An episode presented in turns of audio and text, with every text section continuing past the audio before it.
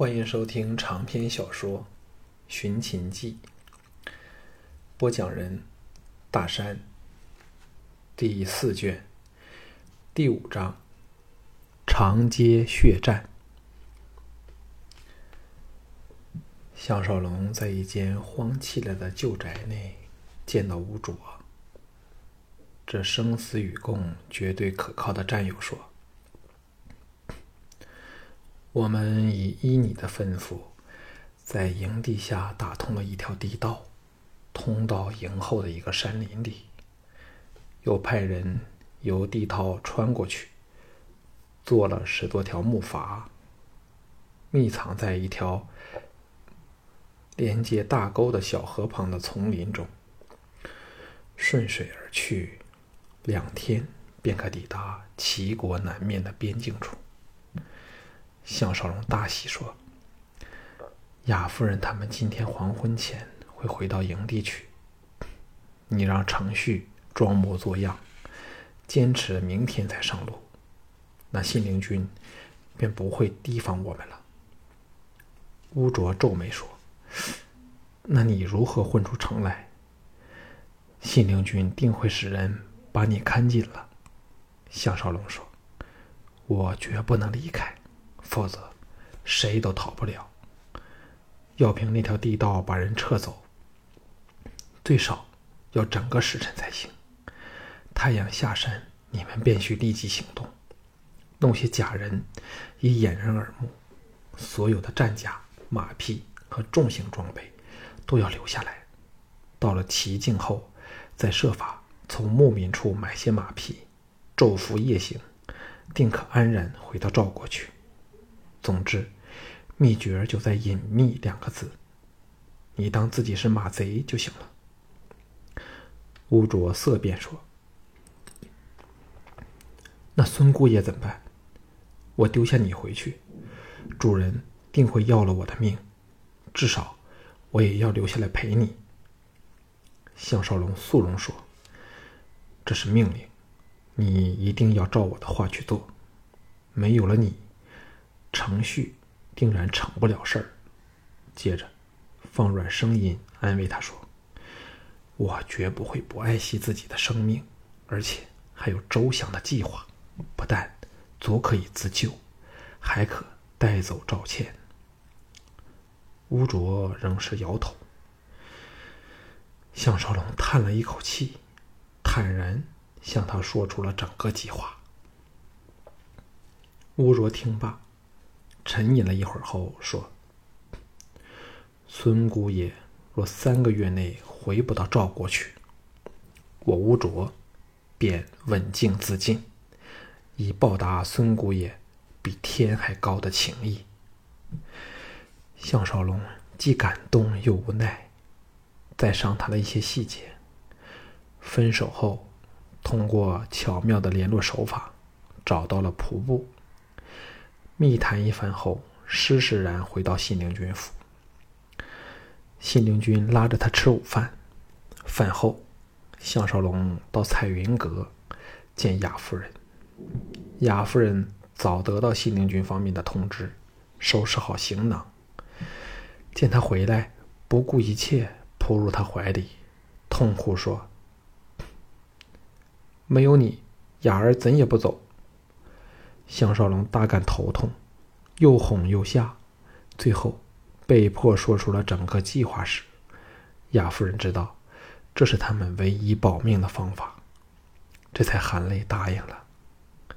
启程的时候到了，赵倩那边三主仆也是抱头痛哭，一副生离死别的样子，真是闻者心酸。在项少龙的再三催促下。翠绿、翠铜两臂才挥泪上路。信陵君亲自陪他们出城。抵达营地时，程旭依足了项少龙的吩咐，坚持要待到明天才启程。项少龙诈作无奈的向信陵君打了个眼色，接受了程旭的提议。信陵君笑道：“放心吧，我特别调来了一营轻骑兵。”明天清早护送他们回去好了。项少龙早看到了那在附近监视的魏军军营，只看规模，便知兵力不少于两千人，心中暗笑：“和信陵君返城去也。”两个人并继而行。信陵君说：“从现在开始，少龙最好留在府里，一来养足精神，也免得节外生枝，坏了大事。我已派人把赵倩送往隐蔽处藏好，好使少龙心无旁骛，应付明天的宴会。”项少龙听得一颗心立即掉进了万丈深渊。若赵倩被他扣押了起来，自己岂非完全被这贱人控制？但他表面还要装出感激的样子。天哪，今后怎么办才好呢？信陵君若无其事的问道：“嫣然今早找你干什么？”项少龙这时想到的，却是如果信陵君明早发觉雅夫人等全体溜掉。自会怀疑自己的真诚，那时会怎样对付他和赵倩呢？闻言，强颜一笑说：“ 我也不知找我做什么，东南西北扯着我说了一会儿后便走了。”信陵君暗想：“只要他没看上你便得了。”再不说话。项少龙心情极坏，神不守舍的回到信陵君府，回到住处。把那四名燕婢赶走后，坐立不安，心急如焚时，噗的一声，一颗包着薄布的石子投了进来。项少龙取下薄布，原来是刘朝的传讯，大意说：信陵君加派了人手监视他项少龙，所以不敢来和他见面。赵倩则被带到平原夫人的住所软禁起来，他们会紧密的注意他。布底下还画了张简单的地图，指出了平原夫人所在的建筑物。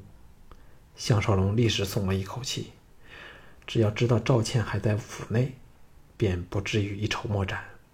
同时也猜到信陵君不安好心，明天将会照样把赵倩由平原夫人带他送入宫去，把自己当做傻子和蠢蛋。此时天色渐暗。项少龙放开心怀，让那四名美婢回来服侍他梳洗沐浴，再出外厅与信陵君共进晚膳，须臾委仪一番。席间，项少龙说：“今晚我想独自一个人练剑，最好不要派人来侍候我。”嘿，没有了雅夫人，那些婢女又那么动人，我怕一时忍不住就糟了。信陵君不疑有他。笑着答应了，暗想：只要我多派人手监视，赵倩又在我手上，害怕人飞了去吗？项少龙回到屋里后，立即在屋顶弄了一个小洞出来，把钩索射出，连接到附近的一棵大树处，才回到屋里。正要绑上木剑，敲门声传来，项少龙无奈的忙解卸了装备，走出房去，把门拉开，只见。平原夫人艳光四射的俏立门外，以复杂无比的眼神深深的看着他。他心叫不妙，无奈下把他迎了进来。平原夫人轻移玉步往他的寝室走去。项少龙立时是捆魂飞魄散，踏上这时放满了见不得光的东西，怎能让他闯进去？人急智生。抢前两步，从后把他拦腰抱个正着。平原夫人娇吟一声，软靠入他怀里，泪水层层流下眼脸颊。项少龙一生从未有那么多女人为他流泪，一见便头痛，把他扭转身来，逗起他梨花带雨的俏脸，扮作手足无措的说：“什么事？”平原夫人闭上眼睛。咬紧牙根，强忍着哭声，只是摇头，满面凄然。没有人比项少龙更明白他矛盾的心情了，既要狠心的陷害自己，让他让他去送死，但又忍不住来见他，这是何苦来由？平原夫人扑入项少龙怀里，用尽气力的抱着他，俏脸埋入他宽阔的胸膛里，不住饮气。项少龙暗暗叫苦，给他这样缠着，还怎样去救赵倩？如果楚墨那批苦行僧般的剑手杀到，自己可能连性命都保不住。平原夫人平静了点咬着他的耳轮，低声说：“少龙，抱我入房。”项少龙差点要喊救命。那间房怎么见的人？忙道：“夫人，不是要持鞋才可以吗？”平原夫人跺足嗔道。人家要现在吗？还不抱我进去？项少龙把他拦腰抱了起来。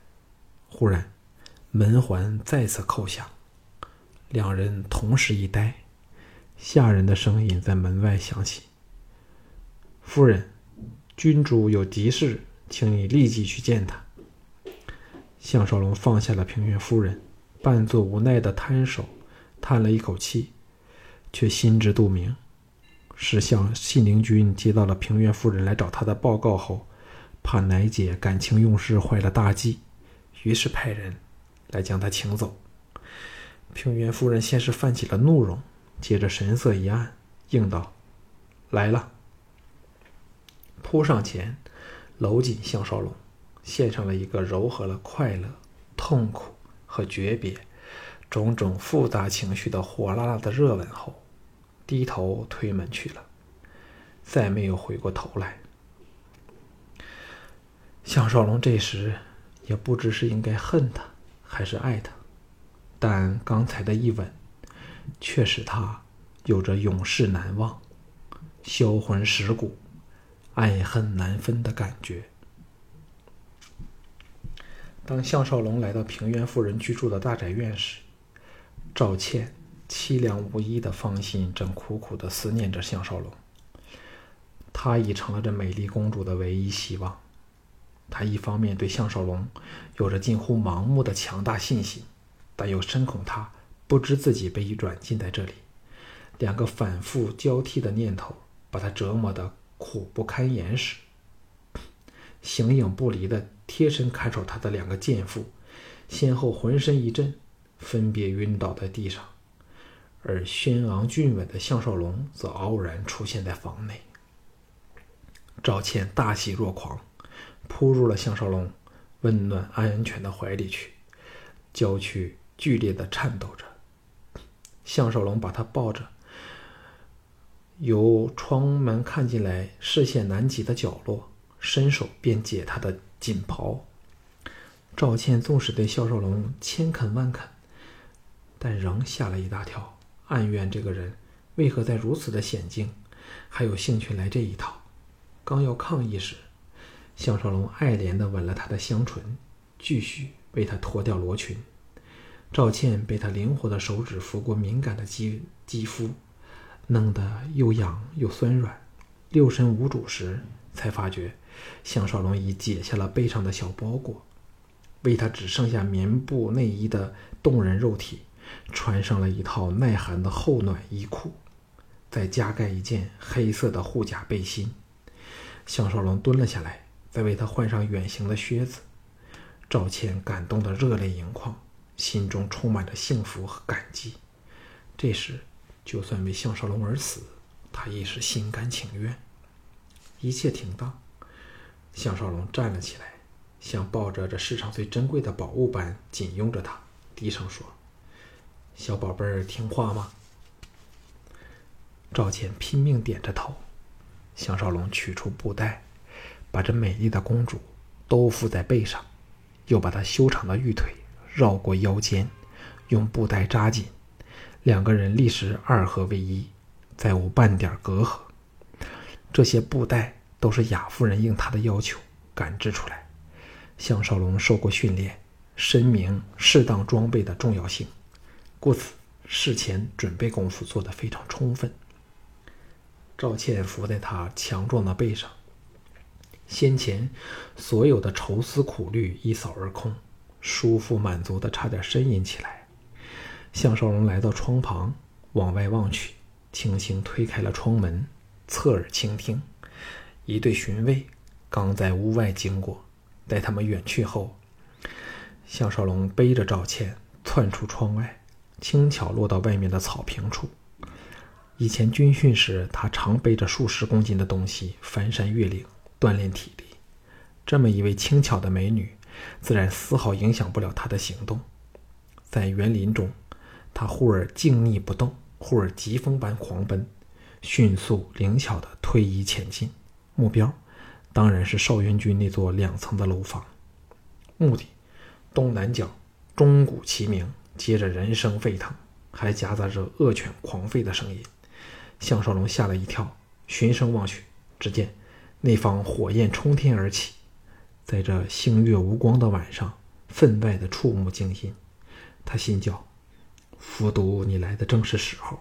趁所有人注意力均集中到起火处时，迅速朝少元军的住处窜去。喊杀声震天价响，兵刃交击声由项少龙住的那所平房方向传来。项少龙这时已来到少元军那所房子后的花丛，只见少元军领着刘朝等人由屋内持着兵器，兵器奔出。往打斗声处扑去，他心中暗笑。有刘朝早已打开了的窗门，爬入房内，驾轻就熟地钻进地道，把入口关上后，才奔下地道，朝后山的方向走去。他的靴底垫了软棉，虽然是迅速奔跑，却是踏地无声，不虞会被信陵君听到。何况信陵君现在怎也不会还待在榻上了。奔跑了一会儿后，地道以九十度角折往南方。再一盏热茶的功夫，他来到了地道另一端的出口。他取出取出开锁的工具，打开出口的铁门，在削好后，然后沿着门外向上的石基，到了通往地面最外一层的出口。外面是一个茂密的丛林，位于信陵军府南墙之外。项少龙封好地道后，研究了方向，朝大梁城最接近的城墙奔去。只要能离开这这座城市，逃生的机会便大多了。黑夜的街道，杳无人迹，有若鬼域。只恨家家户户门前都挂有风灯，虽是灯光暗淡，又被北风吹得摇晃不定，但仍极难掩盖行踪。项少龙尽量的避开大街，只取黑暗的横向走。蓦地，蹄声骤响。项少龙这时刚横过一条大街，在窜入另一条横向前，已被敌人发现，呼叫着策马驰来。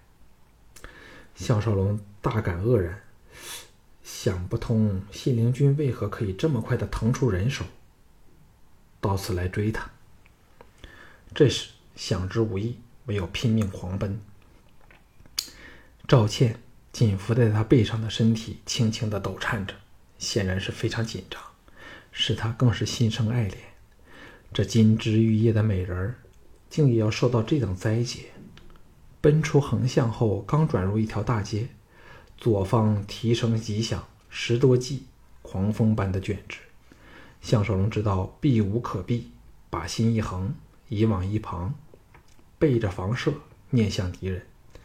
来人纷纷下马，其中一人大笑道：“项少龙，今次看你还能逃到哪里去？”竟然是以禽兽为食的萧卫谋，他的左右手明冲和征进当然也在其中。项少龙心中暗数，对方共有十九人，但无一不是彪悍强横之辈。幸好对方显然是匆匆赶来，没有携带弩弓、劲箭等远程攻击的可怕武器，否则只是扣动扳机，便可把他两人杀死。十九人分散开来，以半月形的阵势把他们围得全无逃路。萧卫谋冷笑说：“早想到你会临阵退缩，所以日夜不停地监视着你。”哼。你背上的就是那美丽的公主吧？今晚我包保可令她快乐的死去，他的手下闻言都肆无忌惮地淫笑起来。萧卫谋加上一句：“老子享受过后，你们人人都有份了。”这些凶人更是怪叫连声，显然已是赵倩为他们囊中之物。项少龙依足了以前军训教下的方法，以深长的呼吸保持着心头的冷静，同时解开缚紧了赵倩的布带，吩咐说：“倩儿，这是生死关头，你一定要提起勇气，怎么也要躲在我背后。”赵倩本被吓得失魂落魄，但听到项少龙冷静自信的声音后，勇气陡增，站稳在地上，但由于双脚血气未复，一阵麻软，忙按着他的双肩，靠在他背上。萧卫谋已机不可失，一阵手中重剑，喝道：“上！”项少龙拔出木剑，摆开门户，一声不响，鹰隼般锐利的眼神紧盯着分左、中、右三方扑来的敌人。萧卫谋领着其他人逼了过来，收紧对项少龙的包围。两旁房舍被惊醒的人探头出窗想看个究竟，被萧卫谋的人一声喝骂，都吓得缩了回去，不敢观看。此时，三把长剑同时往项少龙攻倒。项少龙一见对方的声势剑法，便知道是强悍的对手，手下也是如此。萧卫谋当然更是厉害，不过这时。也无暇多想，暗藏飞针的手一扬，正中左方敌人的面门。右手木剑啪啪的一声，挡开了正中攻来那人的长剑。趁对方长剑荡起时，侧身飞出一脚，猛撑在对方下阴要害，然后托剑扫开右方另一个攻击者。中针者仰天倒跌，当场毙命。中脚者往后抛跌，再也爬不起来。萧卫谋哪想得到他如此的强横，勃然大怒，大喝道：“上！”仗剑抢先攻来，不让他再有取出飞针的机会。项少龙左手拔出腰间的飞鸿剑，对他这曾受严格训练的特种战士来说，左右手都是同样的有力和灵活，不像一般人那样只管一手可用。项少龙大叫道：“倩儿，跟着我！”倏地横移，避开萧卫谋。赵倩呛亮跟在他背后，杀气剑光由三方涌至。项少龙知道此乃生死关头，退缩不得，涌起了冲天的豪气，誓要拼死的维护背后的妖娆。右手木剑，左手飞猴，迈开马步，狂攻而去，气势凌厉威猛。远超敌人，一阵铁木的交鸣声，项少龙和敌方两人同时见血，他的胸口被敌剑划中，幸好有背心护甲，敌人虽锋利，也只能割破一道缺口，划出一条半寸许深的伤口。另一剑劈向他腰间，却砍在束腰的钢针处，依然无损。这类近身搏斗凶险万分，不是你死就是我亡，尤其。项少龙为了护住身后的赵倩，对敌剑更是避无可避，所以一接手便见血。最后，只看是谁倒下来，才算分出胜负。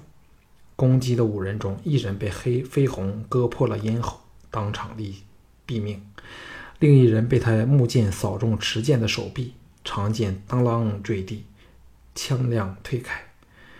其他三人被他回剑破开，木的。兵刃破风声和大喝声在右方响起。项少龙运剑往右旋荡，只见萧卫萧卫谋由右方抢至，挥剑当头劈来。同时，赵倩一声尖叫，另一个敌人由左方贴墙掩至，目标当然是他身后的赵倩。征进和宁冲这两个剑术仅次于萧卫谋的高手，亦由正前方一一先一后的杀至。力图一举歼灭项少龙，这些人均为身经百战之徒，一出手便不与项少龙任何逃避的机会。萧卫谋那迎头劈来的一剑看似简单，其实却隐含变化，随时可以改为侧劈，一叫项少龙难于应付，甚至不敢分神。其他的攻势只能靠听觉去骗叛变。项少龙左手飞鸿用尽吃奶的力气，重重的挥戈在争进正面攻来的一剑处，把对方震得连退三步，然后左手一挥，飞鸿脱手而出，化作一道电芒，闪电般的灌入了往赵倩扑入的凶徒胸甲里。同一时。木剑往上协调，卸去了萧卫谋必杀的一剑，再摆出了墨子剑法玄奥的手势。木剑似攻非守，以萧卫谋的凶悍也吓得一跳，斩退开去。此时宁冲的一剑刚好从正前方磨往他的颈项，项少龙的木剑已来不及挡戈，人急智生，整个人离地越高，当的一声。宁冲斩颈的一剑变成了扫在他腰间放满钢针的带上。宁冲大吃一惊时，项少龙的木剑横劈而来，扫在他的头侧处，头骨爆裂的声音传来。宁冲往旁边抛跌，只撞了两个由左侧扑来的敌人，同时变作滚地葫芦。这时，另一个敌人瞅准时机，趁他落地时抢前一剑当胸刺来。项少龙勉强避开了心脏的位置，敌剑破甲而入，刺进他左肋处，锥心的剧痛传遍全身。在赵倩凄然尖叫中，项少龙飞起一脚，狂踢在对方的胯间。那个人见势未尽，早被踢得连人带剑往后仰跌，刚撞到另一个想冲前攻击的敌人，剑刃。从项少龙的左肋猛抽而出时，鲜血也随之喷涌而出。交手至今，项少龙虽受了一轻一重两处剑伤，但敌人却被他杀了四个，重创了三个。死者包括了宁冲这第一流的高手。所有人都杀红了眼，剩下的十二人疯狂攻至，萧卫谋更是暴怒如狂。再由右方扑至，一剑下劈。项少龙自知受伤后，更非萧卫谋对手，大叫：“倩儿，跟我走！”往左方贴墙移去，手中的木剑斩至极近，挡着敌人狂风扫落叶的攻势。萧卫谋反被己方之人挡在外围处，气得他一把扯开了自己的手下，达身入去。扑前狂攻，躲在项少龙身后的赵倩见三方面尽是刀光剑影，鲜血不住的由爱郎的身体溅出，勉强跟了十来步后，双腿发软，再也支持不住，坐倒地上。项少龙这时已不知受了多少剑伤，感到赵倩跌倒身后，心焦弯了，发起了狠性，不顾自身运起神力，一下横扫千军。把扑来的敌人扫得东倒西歪，再隔住了萧卫谋的一下重劈。萧卫谋这一剑乃是全力出手，他的臂力本来胜过项少龙，加上后者巨战下力尽身疲，木剑立即脱手坠地。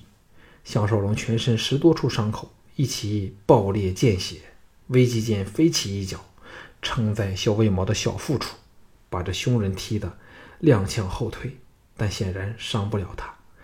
两把剑攻至，项少龙危急下拔出飞针，两手一扬，右手飞针贯敌胸而入，另一针却因左臂的严重剑伤牵制失了准头，只中了敌人肩膀。那人的剑仍不顾真伤的劈来，项少龙暗想：这次真的完了。反手拔出匕首，正要先一步杀死赵倩，以免他受人引辱时，弩机声响。一支弩箭电射而来，横穿过那个人的颈项，把他带得横跌开去，倒闭当场。